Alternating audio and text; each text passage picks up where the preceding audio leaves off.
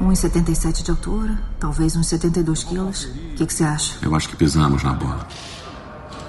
Então não foi aquele motorista. Não, foi alguém que queria que a gente pensasse que foi, deixando o carro perto da casa dele.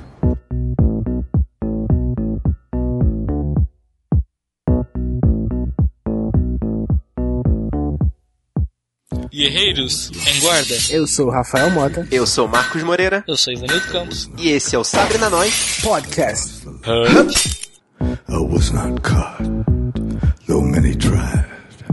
I live among you, well disguised. E hoje a gente veio aqui trazer mais um episódio de True Detective. Dá um campo. Que faz bastante sentido com esse episódio, né? A gente vai mostrar pra você, guerreiro. Pode ser que estejamos lidando da maneira errada com isso. Como assim? Especificamente. No momento tem tantas coisas que eu posso estar fazendo errado que eu estou me sentindo assim meio sem rumo. Vamos começar falando do Frank Simeon logo, porque eu acho que a participação dele nesse episódio foi, foi a mais curta, né? Dos principais. Cara, ele tá numa situação tão esquisita que até a casa dele não tá produzindo, né? Os abacateiros dele tá. Eu tava Exatamente. querendo saber o que que era, que eu, eu vi em inglês, né? Tava vendo assim, ah, viu sem legenda e tal. Tava vendo sem legenda. Aí, sei a, aí ele fala o nome da fruta e eu. Fruta é essa? Que esqueci o nome disso aí. Avocado. Isso, avocado. O que, que é isso? É É abacate. abacate, cara. Você tem que lembrar daquele episódio que a gente fez do Demolidor, que ele fala. Como é que é? Uma dupla de abacates. Ah, sim. Ah, cara, agora eu lembrei.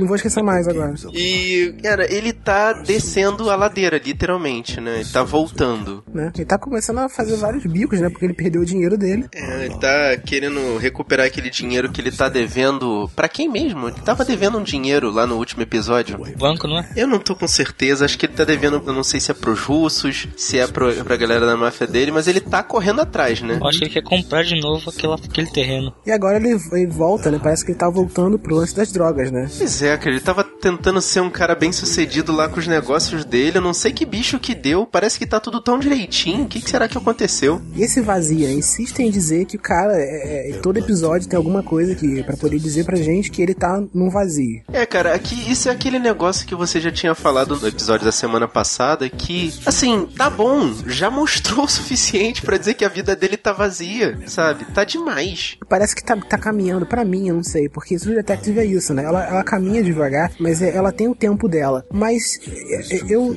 não sei, não tô conseguindo enxergar aonde vai chegar, porque a gente já tá na metade da temporada, né? São oito episódios, a gente tá no quarto episódio. Sim. E eu não, não tô vendo pra onde isso tá caminhando, entendeu? Pelo menos a- da parte do Frank, né? Sei lá, cara. é- eu espero que não aconteça como aconteceu com Gotham, por exemplo, que os dois últimos episódios foram tão corridos, né? Tiveram que resolver aquela trama e, pô, Gotham não precisava disso, tinha vinte e tantos episódios.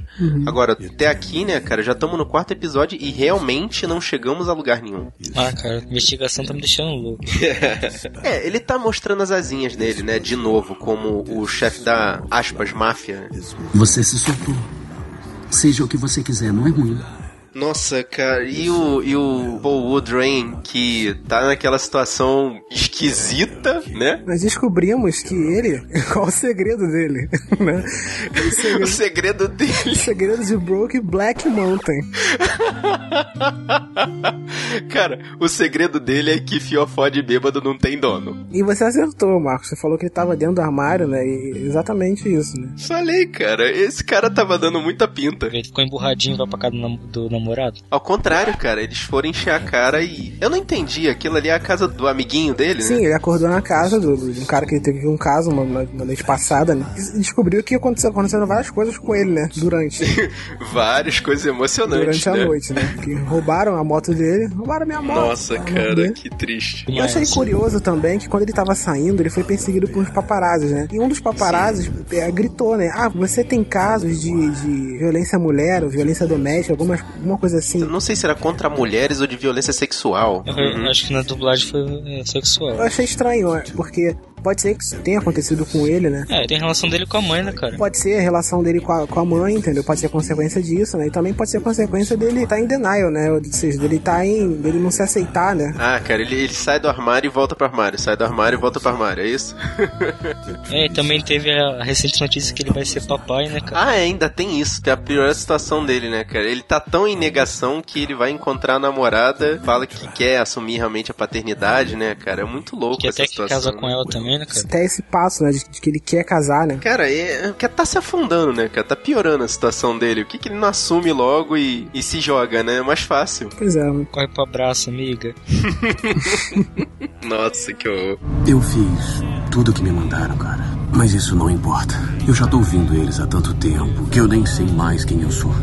O que, que ele teve em relação ao caso né, nesse episódio? Ele encontrou o, o, relógio, né, do Casper, e isso é a chave, né, para ele poder encontrar o, o, próximo suspeito, né? Cara, até o último episódio eu tava muito suspeitando do gordinho, parceiro do Velcoro, sabe? Porque ele tá correndo por fora ali, fazendo umas coisas separado dessa investigação principal, né, cara? Eu achei isso tão estranho. Cara, foi outra parada que, meu Deus do céu, a gente vai falar no final, né, o que aconteceu com ele, no final desse cast, mas, pô, cara... Ah, eu pergunto, e aquelas fotos do gordinho que tá tirando do pau? É, pois é, isso que eu tô falando. Ele tá correndo por fora fazendo umas coisas esquisitas, sabe? Que não tinha ligação nenhuma com a investigação principal e não tinha ligação nenhuma com a formação desses personagens. Uhum. Então a gente fica assim, né? Tô achando que ele tá trabalhando pro prefeito, cara. O mesmo que esteja, né, cara? Qual o sentido de fazer isso? Fiscalizar o Woodrow vai fazer o quê? Pra investigação ou pro prefeito? Sei lá, muito estranho.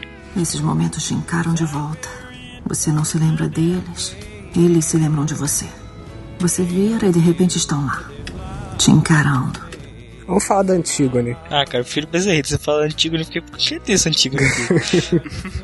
a gente continua tendo cenas dela com o Velcoro, né? E como eu falei no último episódio, né? Eles têm uma, uma química bem legal, né? É, além da questão da química, ela acabou virando a babá dele, porque a supervisão dela tá querendo que ela sei lá, ou desbarate ele ou leve ele pro lado bom da força, né? Investigue ele, né? É, exatamente. Uhum. É, isso tá deixando ela entre a coisa e a caldeirinha, cara. Dá pra sentir. Dá pra uhum. sentir também que ela gosta muito dele, né, cara? A identificação surge exatamente pelo tempo que eles têm que passar juntos, né? É, e também, ele também tá. Ela também tá meio assim. Ou entrega ele ou a promoção, assim. Tá meio assim, meio em dúvida. Tá aí um parceiro. Eu acho que ela, ela tá fazendo o possível para focar mais na investigação, né? O que tá demonstrando ali, né? É, ela até na, na investigação foi falar com a filha do prefeito, né? Cara, a filha do prefeito é, é, uma criatura muito exótica, né, cara? Que, assim, tá certo, aquilo ali é a Califórnia, mas caraca, né? Filho do prefeito, filha, a madrasta, tudo meio louco. Pois é, cara, que família, cara. E eles foram é, falar com ela, né? Entrevistar ela. E a Anne quase que se abriu, né? Quase não, ela se abriu, né? Com ela para poder pegar alguma coisa dela. Sim, ela usou aquela tática da identificação, né? Ela é, contou um pouquinho da história dela para poder para poder tentar obter alguma informação ali. Né? E ela deu o nome do terapeuta, né? O terapeuta do Casper, que né? Era, é, sim, que era o terapeuta do Casper. Dr. Pitler, que ele também tá envolvido na morte, supostamente, né? Envolvido na morte da mãe da, da filha do prefeito. E os dois, né? A Anne e o Ray vão lá, vão lá pro pai da, da Anne, mais uma vez, né? Pra poder colher informações, né? Porque parece que o pai da, pai da Anne sabe, conhece todo mundo, sabe de tudo, né? É que, parece que ele que vai fazer a ponte, né? É isso que eu tô falando. Aquela cidade de 20 ali é muito pequenininha, cara. Uhum. E parece que todo mundo já meio que cruzou com esse cara. É, todo né? mundo já passou por ali, né? Por aquele culto, né? Encontraram algumas fotos, né? Algumas fotos antigas, né? Dele, quando o prefeito era bem novo, né? Quando esse Pitler era bem novo, né? É mesmo, caraca, aquelas fotos lá que o cara, o prefeito tá irreconhecível, né? Quando eles finalmente conseguem obter algumas informações, aí ela, ela vai reportar pra chefia dela.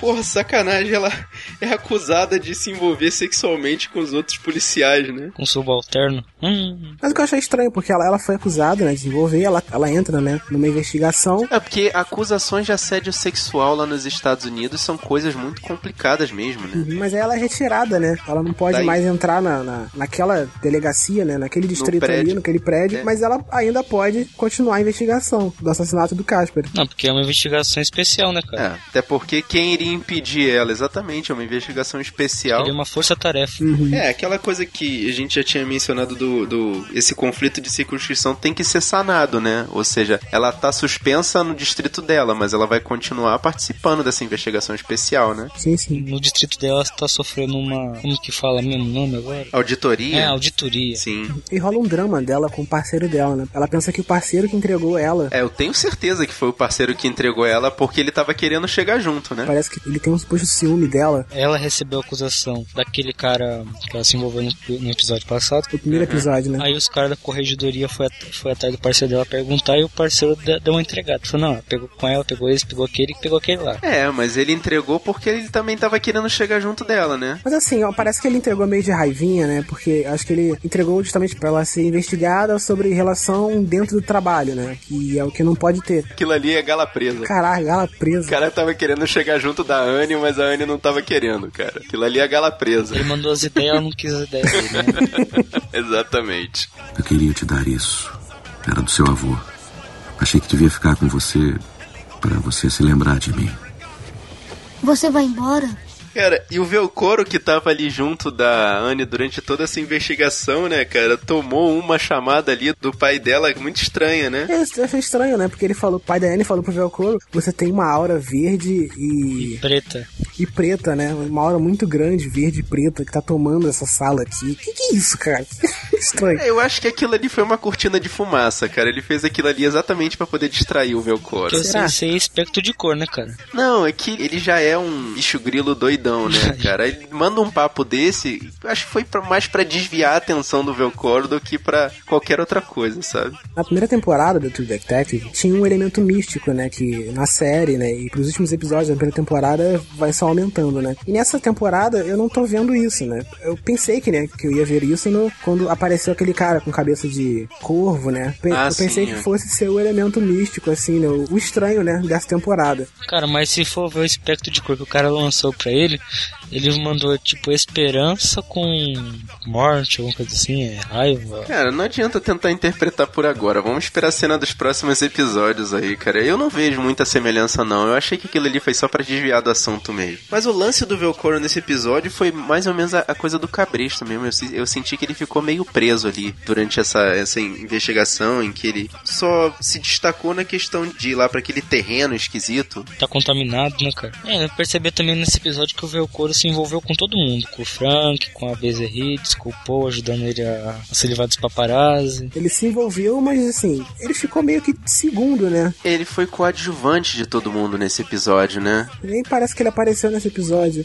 Eu tô achando que o Nick, Nick Pizzolato, cara, o roteirista da série, acho que ele tá se enrolando um pouco pra poder inscrever esses, esses personagens, cara, na segunda temporada. Eu acho que o número de personagens importantes, né? Porque agora são quatro personagens importantes, né? E cada um tem uh, as suas ramificações, né? Os seus personagens em volta, né? Cada um tem a sua trama. Eu acho que ele não, não, não tá sabendo conduzir como ele conduziu a, a, a característica né, dos personagens na primeira temporada. E isso tá deixando essa trama mais arrastada, né, cara? Isso tá deixando. Tá, tá fazendo falta realmente dar um ritmo melhor, né? E a gente teve outra cena, né, do Frank com o Velcoro no bar. Caraca, com aquela mesma menina tocando aquela guitarra, né? Cara, não aguento mais.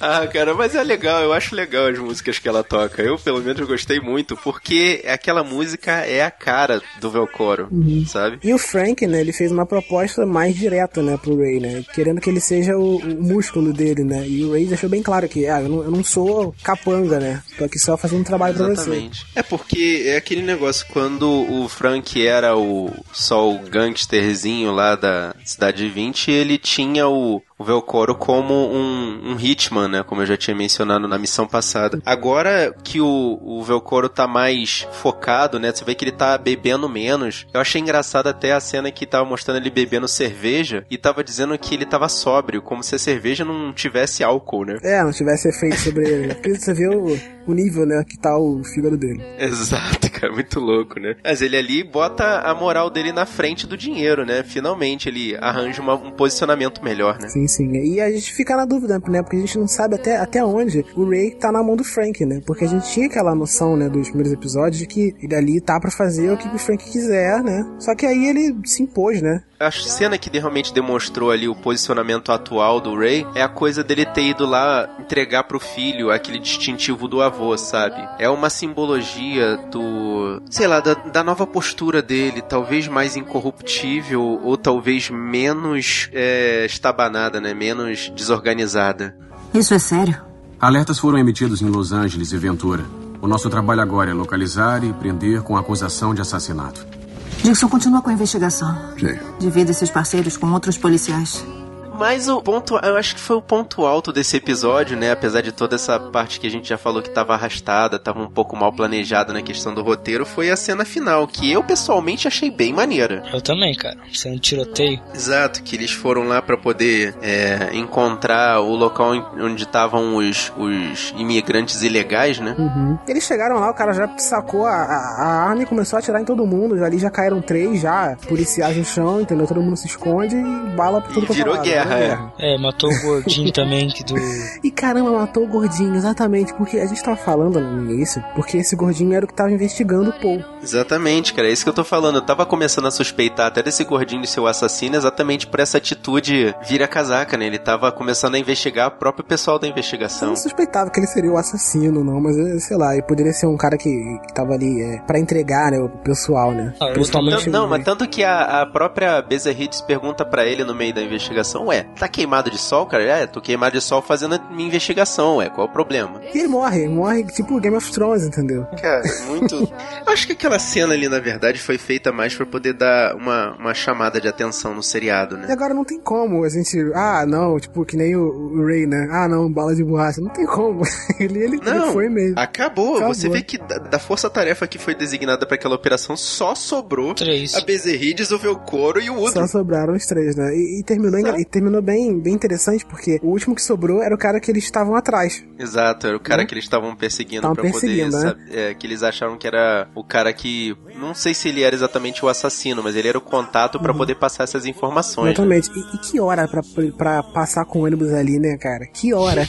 que timing pra poder passar com o ônibus ali na. Parecia que foi combinado, né, cara? Aquela ali ficou forçada, assim. Essa parte dessa cena ficou bem forçada mesmo. Caramba, é, e ele pegou o último, né? Refém que tava ali. Essa cena foi bem tensa, né? Porque só tinha os três ali, né? Mirando né, no, no- cara e não sem saber o que fazer, porque o cara era peça importante na investigação. Exato, cara. E quando ele- eles tiveram que matar esse Tiveram, cara, tiveram. e aí foi o que é, eu achei a, a atitude da Bezerrides até bem pertinente à situação, porque ali ela deu com a cara na parede de novo, né, cara? Porque o cara ia passar a informação pra ela, querendo ou não, né, havendo uma... eh, Eles iam, iam conseguir tirar essa informação dele e, pô, cara, o cara morreu.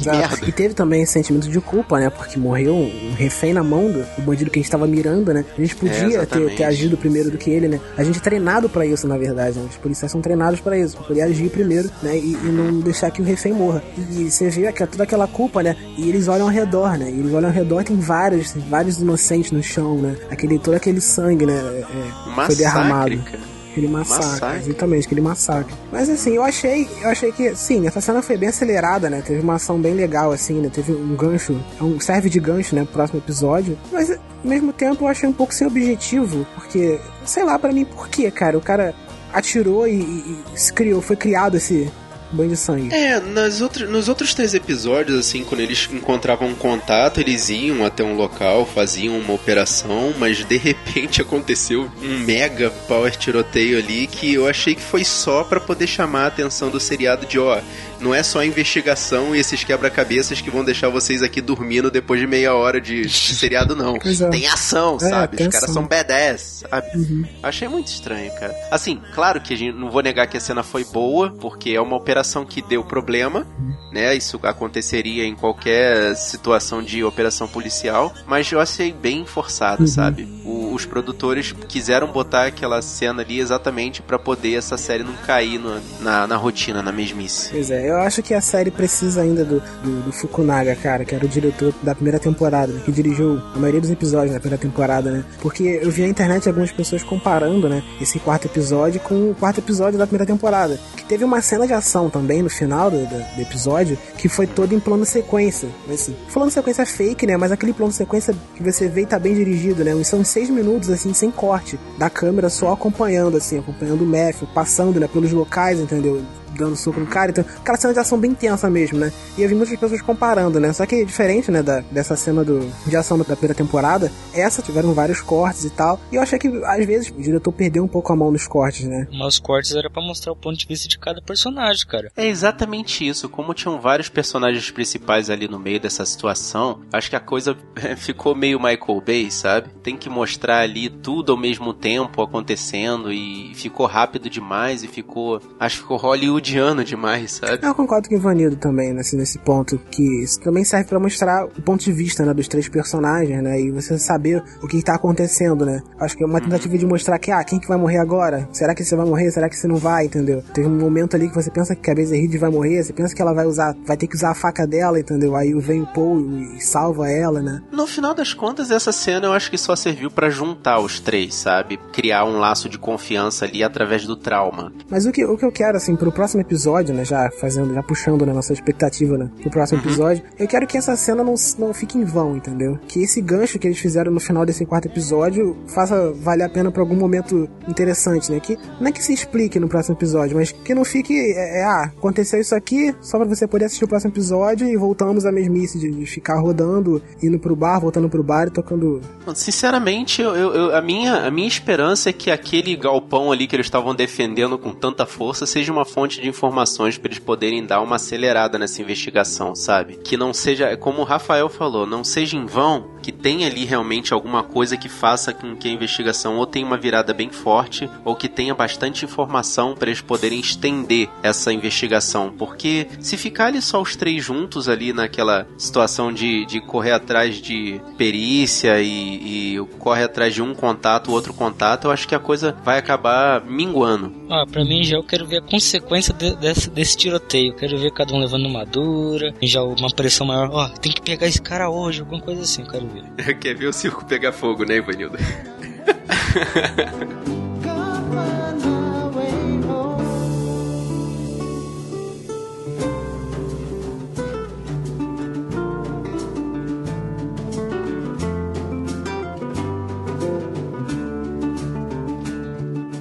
E qual é a sua teoria, guerreiro? Traz aqui pra gente. Manda uma mensagem pro sabrenanois.gmail.com ou entra aqui no sabrenanois.com.br e deixa seu comentário aqui no post. A gente tem nossa conta no Twitter, a gente também tem nossa conta no Instagram, a gente também tem nossa conta no Facebook. Olha só, e é tudo Sabre na Nós, tudo junto. É só seguir a gente lá. Querendo receber essa e várias outras missões, aproveita esse no nosso feed. Ou se não, você procura a gente no iTunes Stories é só digitar Sabe na Nós e quando achar a gente, cinco estrelas. Gostou desse podcast? Você tá acompanhando o seriado junto com a gente? Mostra esse podcast pros seus amigos, mostra para aquele policial que você conhece, mostra pro pessoal que gosta de investigação. Espalhe a palavra da nós.